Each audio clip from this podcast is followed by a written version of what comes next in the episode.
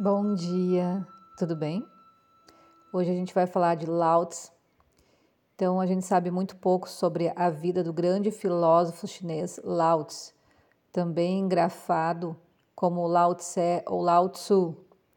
Lao Tzu, na verdade, é um título honorífico que significa algo como venerável ancião.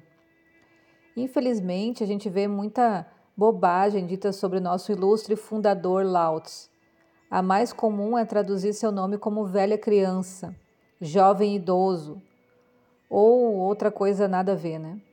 Isso acontece por causa de um engano comum. O ideograma Lao significa velho ou idoso e o ideograma Tzu significa criança ou filho.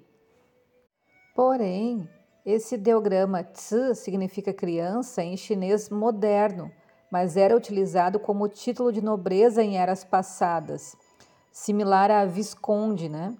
Com o tempo, esse termo passou a designar pessoas de grande valor, de grande mérito, superiores às pessoas comuns. Por isso, a gente vê repetidamente aparecer em Zhuangzi, Mozi ou outros mestres, né? enfim, de outras eras, como Confúcio também, Apenas isso já bastaria para mostrar o erro de tradução, porque esse z aparece no final de todos os nomes, né? Então ele não representa um sobrenome, ele representa um título. Por isso que a gente fala sobre o venerável uh, ancião, né? E também Lao Tse é um título, porque o seu nome verdadeiro era Li Er. Então a gente poderia traduzi-lo mais corretamente por velho mestre Algumas pessoas também chamam de mestre Lao. As referências mais consistentes que a gente tem sobre ele derivam do trabalho do historiador chinês Sima Tian, 145 a.C. até 85 a.C. Então ele compilou algumas obras, né, com os registros também do imperador amarelo. E aí nesse trabalho o Sima Tian compila três histórias semelhantes que havia sobre a vida de Lao Tzu. A mais considerada coloca Lao Tzu como contemporâneo de Confúcio, no século 6 a.C., nascido com o nome de Li Er. Ele era funcionário público, arquivista oficial da Biblioteca Real, pensador e estudioso. Ele se casou. Desculpa, ele se cansou da nobreza moral e das más atitudes da população, resolvendo deixar tudo para trás e trazer e fazer uma peregrinação rumo ao oeste. Então, ao passar pelo portão do reino, um guarda percebeu a sua grande sabedoria e lhe pediu que deixasse um registro de seus ensinamentos. Essa história é clássica no tal. Lao Tzu concordou e escreveu Tao Te Ching, antes de desaparecer na direção do ocidente. Então, esse material todo aí que a gente pode estudar hoje em dia nessa filosofia, ele vem dos estudos de Lao Tzu. E não se pode falar do taoísmo sem citar esse velho mestre, né? Mesmo porque foi ele que inventou o termo Tao. Todas as citações são da versão do mestre Wu Jiqian, que traduziu a obra diretamente do chinês arcaico para o português. E esse autor também fez a tradução recente do Tao Te Ching, comentando verso por verso, que pode ser encontrado pela editora Mauat. Agora a gente fala do mestre Zhuangzi. O taoísmo é uma, uma das filosofias que mais marcou o pensamento chinês em todos os tempos. Mas quando se fala sobre filosofia, normalmente a gente pensa em Lao Tzu, como a gente viu, e sua obra, o Tao Te Ching, ou então no I Ching, a obra clássica do taoísmo. Poucos se lembram dessa figura irreverente, extrovertida, que com o seu humor levou a filosofia do Tao a imperadores intelectuais. E as únicas referências que a gente tem sobre Zhuangzi são, de novo, né, do historiador Sima Tian. Então dizem que ele viveu no século IV a.C. Também foi funcionário público por algum tempo. Os escritos atribuídos a ele somam 33 capítulos, dos quais apenas os sete primeiros podem ser endossados com relativa segurança, segundo um consenso geral entre os estudiosos. A sua escrita se revela em traços cômicos e críticas irônicas, às vezes até cruéis, de seus opositores, particularmente dos confucionistas apegados aos rituais e às regras de moral de Confúcio, eles batiam de frente, né, com a liberdade e a não ação, Wei, pregadas pelo taoísmo e defendidas por Zhuangzi. As suas histórias, às vezes verdadeiras, piadas, são componentes muito queridas e apreciadas na literatura chinesa, visto que muitas vezes sua obra se reveste de uma sutileza ímpar. Então eu vou compartilhar uma das histórias desse mestre. O título é A Cauda da Tartaruga. Duan Tsai estava pescando certa tarde em um lago. Eis que chegam dois altos dignatários do imperador e se dirigem a ele cheios de formalidade. Grandíssimo senhor, é mestre Chuan Tzi? Chuanzi olhou desconfiado para eles e respondeu simplesmente: Sou Chuang. Ah, finalmente o encontramos. O imperador solicita ao senhor que aceite ser seu ministro de Estado com todas as honras e privilégios do cargo, devido à sua grande sabedoria.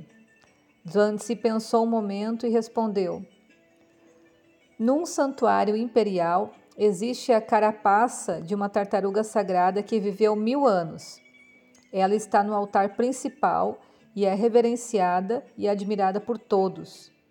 Mas diga-me, essa tartaruga preferia ser, uh, ter sua carapaça morta, honrada e admirada, ou preferiria arrastar sua cauda na lama? Ora, ela com certeza iria preferir arrastar sua cauda na lama. Muito bem, Ide, então. Vou continuar arrastando a minha cauda na lama, disse ele, voltando à sua pescaria. Outro conto bem legal é O Sonho. Tzi estava muito preocupado, sentado em uma pedra. Um amigo seu perguntou qual o problema. Esta noite sonhei que era uma borboleta. Batia minhas asas e voava de flor em flor, feliz e contente. Era uma sensação muito vívida e a liberdade maravilhosa. Repentinamente acordei de meu sonho e voltei a ser Tswang. Ora, e o que tem isso de extraordinário? Todos às vezes, às vezes sonhamos dessa forma, né? Sim, mas quem sou eu?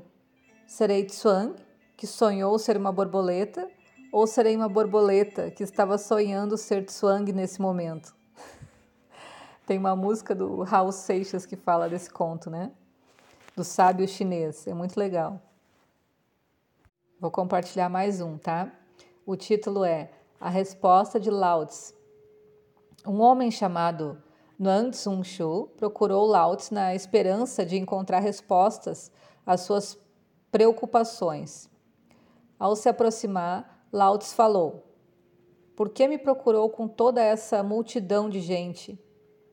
Ele se virou para trás para ver que multidão havia, mas nada viu. Essa história é muito interessante por ser a ancestral do conto zen da xícara, xícara vazia, que todo mundo conhece. A multidão a que se refere Lao Tzu é o conjunto de conceitos, velhas ideias, certo e errado, vida e morte, preconceitos e outros que carregamos aonde vamos. Ao buscar novas ideias, devemos nos afastar dessa multidão que nos segue aonde quer que vamos. O conto da xícara é aquele onde o discípulo vai per perguntar alguma coisa para o mestre, né? E aí eles estão tomando chá.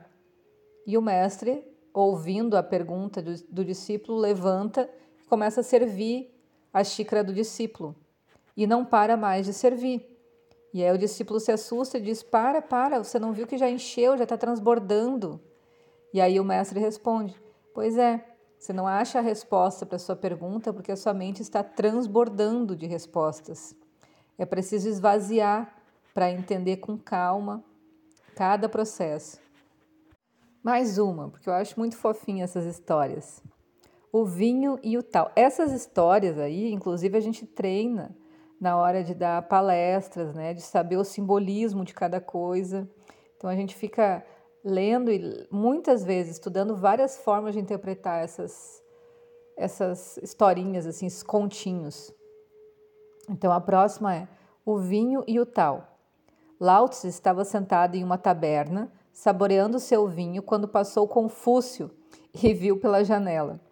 Entrando cautelosamente, procurou o sábio e o repreendeu. Você prega a sabedoria do tal e está aqui tomando vinho na embriaguez? Não tem vergonha? O que dirão as pessoas ao verem você aqui? Lao olhou para ele e encheu o copo. Onde mora o tal? Confúcio nem piscou. Ora, o tal está em todo lugar. E Lao Tse responde: então o tal está nessa mesa, nesse banco, nesse copo de vinho, não? Então não existe problema nenhum. Estou me embriagando de tal.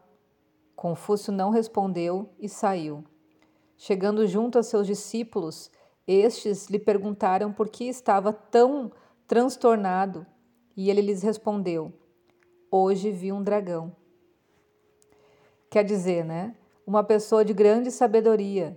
Essa história ilustra a maneira como Zhuangzi falava dos confucionistas e como a liberdade taoísta se chocava com as regras morais do confucionismo.